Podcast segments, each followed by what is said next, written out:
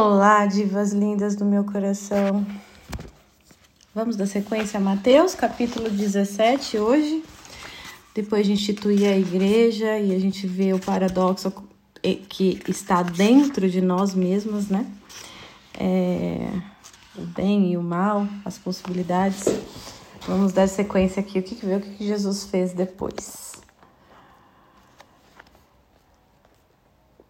Seis dias depois, Jesus tomou consigo Pedro, Tiago e João, seu irmão, e conduziu-os à parte a uma alta montanha.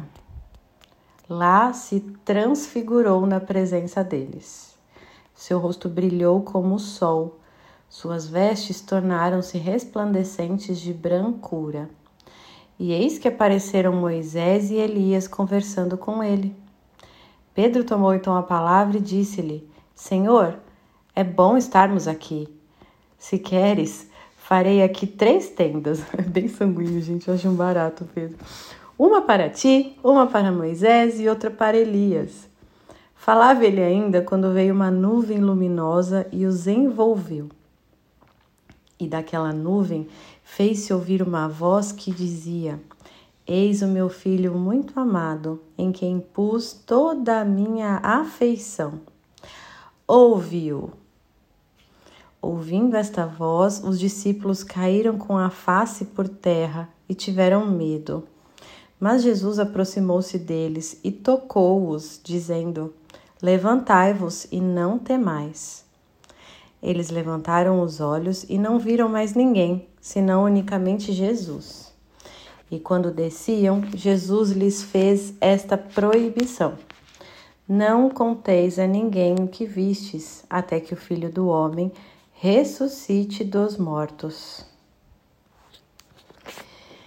Então, essa passagem é lindíssima, é a passagem da transfiguração de Jesus Cristo. Então, ele assim que ele terminou o ministério, que ele, os discípulos entenderam, né, o que estava acontecendo, Jesus foi começando a sua paixão, a queda. Então, agora eu vou sofrer, vou morrer, né? O que ele anunciou, então ele instituiu a igreja. E logo que ele depois que ele instituiu a igreja, né, em que Pedro foi revelado ali é, que Cristo é o, é o Filho de Deus vivo, é, foi infundido pelo Espírito Santo ali, Deus que, que comunicou ele falou o que vai ter que acontecer com ele para que a igreja triunfe, né? Então começa uma outra etapa que antes não era revelada da vida humana, a possibilidade da, da salvação pela redenção. Então começa nesse ponto.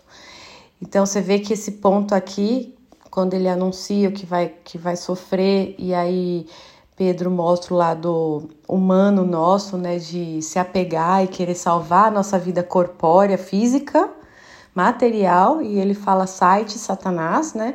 Então mostrando que não devemos guardar, querer resguardar a nossa vida material, biológica, quem tentar guardar essa vida como se só existisse essa vida, está mostrando que não tem fé na eternidade, então essa pessoa vai se perder mesmo, né? O pouco que tem vai se perder.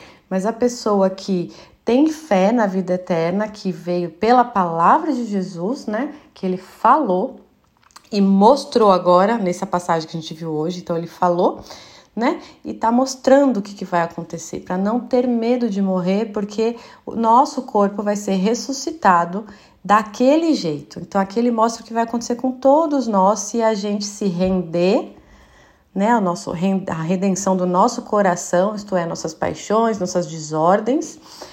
Ele diz: se vocês se renderem me seguindo, vai acontecer isso.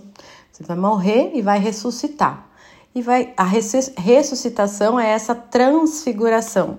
A ressuscitação é em corpo, alma e espírito, e é esse corpo glorioso que nos espera na vida eterna na Nova Jerusalém, que é terra que emana leite e mel, que é terra é, muito melhor que esta que a gente conhece, que já tem o príncipe que tomou posse, o príncipe do mundo é Satanás, que já tomou posse dessa terra, né?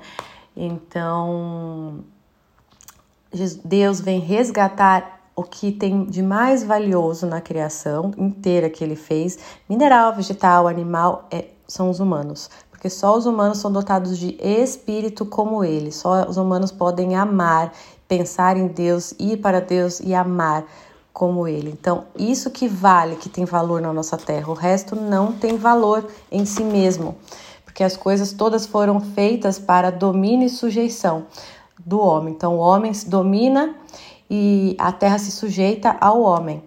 Foi para isso que foi feita a terra, né? Só que nós, pelo pecado original, nós invertemos isso e agora a terra domina a gente e a gente tem que fazer uma força para a gente não cair nos engodos dos bens materiais, dos nossos bens naturais, que são os nossos talentos, nossos dotes, nossas capacidades, seja pelo corpo, seja pela inteligência, seja aquilo que você gosta em você, a gente se apega, né? Então, inverteu-se. Então, agora parece que a terra, né, e os bens da terra, o ouro, a prata, os bens e tudo, né, a natureza, os animaizinhos, é, mandam na gente. E aí a gente tem várias charges hoje em dia, né? Apontando essa, essa coisa é, digna de chacota mesmo, né? Da nossa situação que a gente se sujeita por fraqueza de espírito, né? Animais, quantas charges não tem no YouTube, né? Ou filmes mesmo, né? Tirinhas e filmes, mini filmes, né? Que mostram dinossauros falando, entrando na ONU e falando, ensinando os seres humanos a pensar, então parece tão pior que animais, tão pior que os dinossauros, né? É, é, é gente, é isso mesmo. Estão tirando. O, olha só que é tanta perversão o, o poder. Quem está no poder do, dos estados, né? Quem domina os estados, que eles mesmos, eles mesmos tiram a nossa inteligência, tiram o nosso direito institucional de ter boas instituições escolares, faculdades com instrução devida e tiram sarro da nossa cara, fazendo e, e permitem. Então, é assim, é triste a nossa situação e quem não percebe isso, quem ainda tá cego em relação a isso, outrora eu tava, tá bom? Isso não é um julgamento nem uma crítica, mas uma exortação minha de tipo, vamos, né? Eu despertei eu preciso que todo mundo em volta de mim desperte também, pelo amor de Deus, vamos lá, gente, acorda, né? Porque eu não quero a minha salvação, porque nem, nem, nem faria sentido ter a minha salvação somente. É, porque o sentido da vida é amar, é ver as pessoas felizes, e é isso que me move hoje e a gente tem que prestar atenção nisso, entende? Não se apegue às coisas terra, porque as coisas criadas foram criadas para o ser humano usufruir, participar com a sua criatividade. Então, o dom da criatividade, o dom da linguagem, né? O dom de, de pensar, da razão e do coração, de amar, é um dom de Deus que é só do espírito. Nenhuma outra criatura, senão o ser humano e os anjos, participam dessa realidade espiritual que é Deus. Então, não devemos ter dó e apego a nenhum bem da terra, que já foi dominado pelo príncipe dessa terra, Satanás, por ele ter conseguido engodar nossos pais ali originários. Então, inverteu essa ordem, como eu já expliquei, e agora é uma luta para nós nós mandarmos na terra e não ser engolidos por, pelos prazeres delas, que elas o, o, brilho nos olhos que a gente fica, como Eva ficou com o fruto, o gosto, né? É, desejo de posse, de prazer, de fama, de poder, né? De domínio a gente se torna escravos disso. Então tem que abandonar. Né? E como? Lembrando aqui, Jesus se transfigurou e mostrou: olha o corpo glorioso que vocês vão ter se se renderem. O que, que é essa rendição? É me render meu próprio coração. Não, não é me render. Eu desejo esse carro, eu desejo enganar essa pessoa, eu desejo seja lá o que for, mas eu não farei. Eu vou perseguir, persistir em perseguir o bem, porque ali está a minha eternidade, ali está a minha possibilidade de salvação. Eu não vou questionar se é justo ou injusto, porque não cabe a mim esse pedido. Jesus não falou para eu ser a juíza da minha vida e julgar se está certo ou errado, justo ou injusto.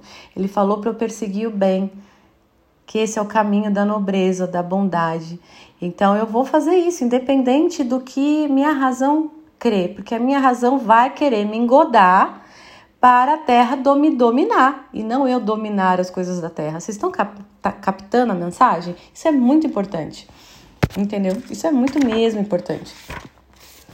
Então, voltando aqui à nossa leitura, é, Jesus quis mostrar o que, que, vai acontecer com o corpo, mas ele disse para eles: ainda não contem, né? guarde segredo, porque tem o tempo certo para as coisas. Isso aqui é uma exortação para nós fofoqueiras de plantão, que adora sair anunciando qualquer novidade sem esperar a coisa acontecer primeiro, né? estragando as possibilidades, mexendo, atrapalhando a, a providência.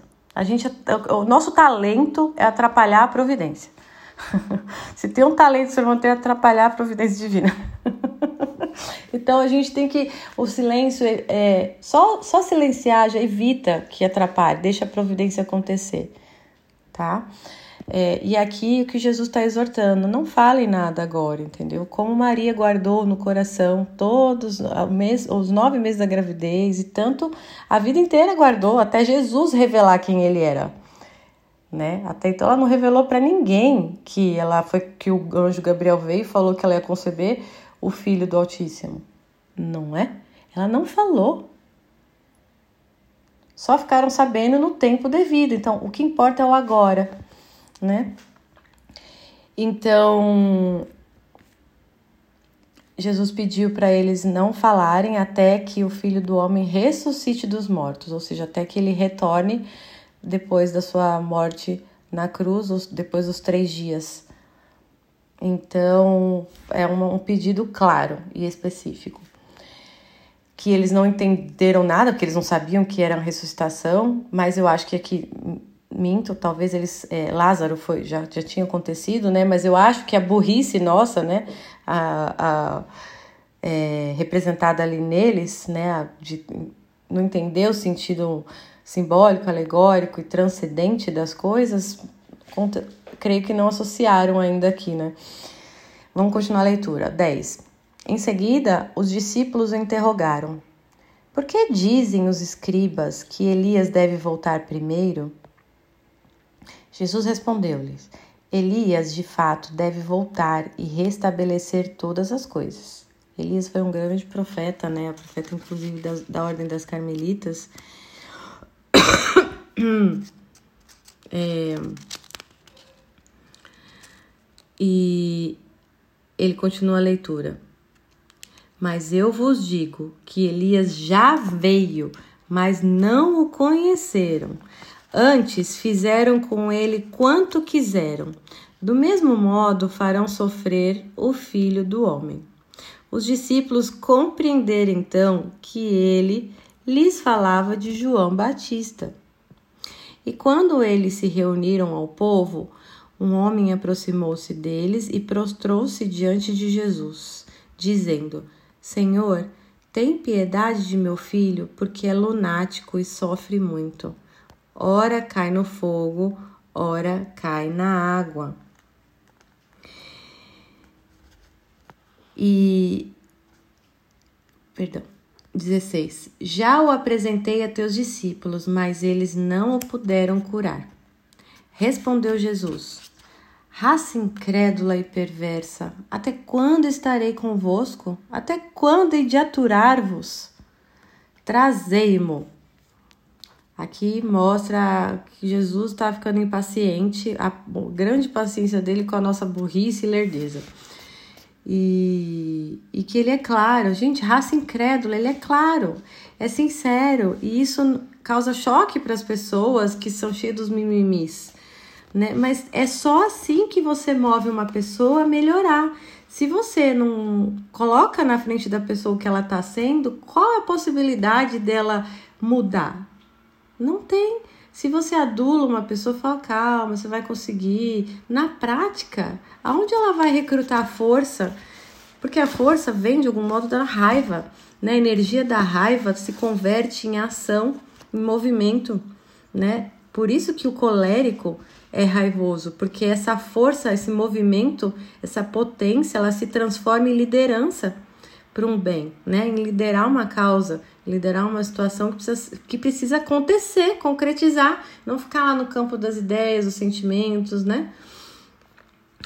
Então, Jesus fez uma exortação aqui muito forte que eu compartilho, eu concordo, é a pedagogia que eu uso também, é, e que as pessoas entram em choque porque estão. Não, a, a, pessoa que entra em choque é porque ela não está esperando uma solução, ela está esperando um consolo. Então, ó, avalie você, Diva, na sua situação, no seu desafio pessoal, atual, você está buscando solução ou consolo? Né? Eu sei que a maioria das minhas seguidoras buscam solução. As que permanecem comigo buscam solução, porque sabe como é que eu sou, né? Mas já houve situação, nossa, de muitas buscando consolação e provavelmente foram embora ou mudaram. Mas é um, é um ponto que você, você precisa é, ter consciência disso que vai te ajudar muito, vai te adiantar muito a vida você ter essa consciência. Peraí, eu tô buscando consolação ou, ou solução, né, para mim. Ah, e aí, 18: Jesus ameaçou o demônio e este saiu do menino, que ficou curado na mesma hora. Então os discípulos lhe perguntaram em particular: Por que não pudemos nós expulsar este demônio? Jesus respondeu-lhes: Por causa de vossa falta de fé. Em verdade vos digo: se tiverdes fé como um grão de mostarda, direis a esta montanha: Transporta-te daqui para lá, e ela irá, e nada vos será impossível. Quanto a essa espécie de demônio, só se pode expulsar à força de oração e de jejum. Aqui é a pedagogia da oração e do jejum, amadas, que Dr. Ítalo, né, propagou, graças a Deus, bastante. Então aqui ele levantou a questão da fé, que quanto maior é a nossa fé, e aí a gente vê os santos místicos que realmente quando você tem fé, se entrega, acontece coisas sobrenaturais, né? Coisas que a, a ciência, a razão não explica, como uma montanha se mover, né? E ele fala que, de modo claro, nada será impossível. Nada. Né? E Quanto a essa espécie de demônio, ou seja, tem espécies de demônios. É claro, tem espécies, tem uma hierarquia angelical, né? Quem não sabe da hierarquia angelical e tem interesse por esse assunto, o Padre Paulo tem um curso muito legal sobre anjos e demônios. Ele explica toda a hierarquia dos anjos e arcanjos, é muito bom, vale a pena esse curso. E como demônios são anjos caídos, tem a hierarquia deles também, no reverso. Então, quanto a essa espécie, só pode expulsar a força de oração e de jejum. Então, a pessoa é, precisa orar e jejuar, ou quem está cuidando dela, né, fazer por ela, interceder por ela com oração e jejum. 21. Enquanto caminhava pela Galileia, Jesus lhes disse: Ó filho do homem, opa, perdão. O filho do homem deve ser entregue na mão dos homens. Então percebe que Jesus, ele tem duas naturezas. Vamos lá bastante informação hoje, de, mais de cunho é, ontológico e antropológico. Mas, ó, nós, seres humanos, temos uma natureza, natureza humana. A natureza humana consiste em, em mineral, vegetal, animal e angelical, espiritual, né? Intelectual. É, e isso é a natureza humana. O filho do homem Quer dizer, Jesus, ele tem duas naturezas no, naquele corpo, naquela pessoa. Entendeu? Então, ele é uma pessoa que liga céu e terra. Porque ele é uma pessoa que tem duas naturezas. Ele é a única pessoa que tem duas naturezas. Ele tem natureza humana, ele é homem, e ele tem natureza divina, como filho de Deus, diretamente, unigênito, criado não gerado, consubstancial ao Pai. Então ele tem naquele corpo que Deus fez para ele ali, Jesus tem duas naturezas, né? E quando ele fala então filho do homem, ele está falando da natureza dele humana, não divina, entendeu? Então ele fala: o filho do homem deve ser entregue na mão dos homens. Você vê a proporção, a hierarquia, a ordem, a medida, como é sempre perfeita, como a justiça, porque proporção é justiça né? É a mesma coisa, mesma coisa. Então, como ele sempre age na justiça, mas com misericórdia, ou seja, porque se fosse só justiça, mataria todos nós que não merecemos nada, né? Mas ele usa sempre a proporção justa das coisas com misericórdia para conosco. Então, o filho do homem deve ser entregue na mão dos homens para consumar a história da salvação, para abrir nosso, o caminho da salvação humana. Então, 22. Matá-lo-ão, mas ao terceiro dia ressuscitará. E eles ficaram profundamente aflitos com essa notícia. Logo que chegar a Cafarnaum, aqueles que cobravam o imposto da, de dracma aproximaram-se de Pedro e lhe perguntaram: Teu mestre não paga de dracma? Paga sim, respondeu Pedro. Mas quando chegaram à casa, Jesus preveniu-o, dizendo: Que te parece, Simão? Os reis da terra, de quem recebem os tributos ou os impostos? De seus filhos ou dos estrangeiros? Pedro respondeu: Dos estrangeiros. Jesus replicou: Os filhos, então, estão isentos. Mas não convém escandalizá-los. Vai ao mar Lança um anzol e ao primeiro peixe que pegares, abrirás a boca e encontrarás um estatere. Estat, estatere. Toma-o e dá-o por mim e por ti. E lemos todo o capítulo 17 hoje. Legal, né? Então, aqui a questão do. Essa última questão levantada é se ele. Por que, que Jesus não paga imposto e se paga ou não paga? Pedro disse que paga que Jesus paga sim, né? E Jesus, sabendo que isso afligiu o coração de Pedro, né? Porque parece que Pedro disse isso para proteger Jesus, mas que não sabia se ele pagava ou não. Ou Pedro pensou, ah, ele é Deus, então ele não precisa pagar nada. Né? Pedro deve ter pensado isso, não, não vou cobrar isso de Jesus, não tem absurdo, ele é, ele é filho de Deus, ele não precisa pagar nada, né? Ele deve ter pensado isso, mas para proteger Jesus, né? Para não, para não machucarem Jesus nem nada, de que Pedro é muito humano, né? Ele respondeu sim, paga sim, né? E Jesus, sabendo disso tudo, né, esquadrinha os nossos corações, ele perguntou, ajudou Pedro a resolver a questão. Então perguntou. É sempre por perguntas que ajuda as pessoas a resolver questões.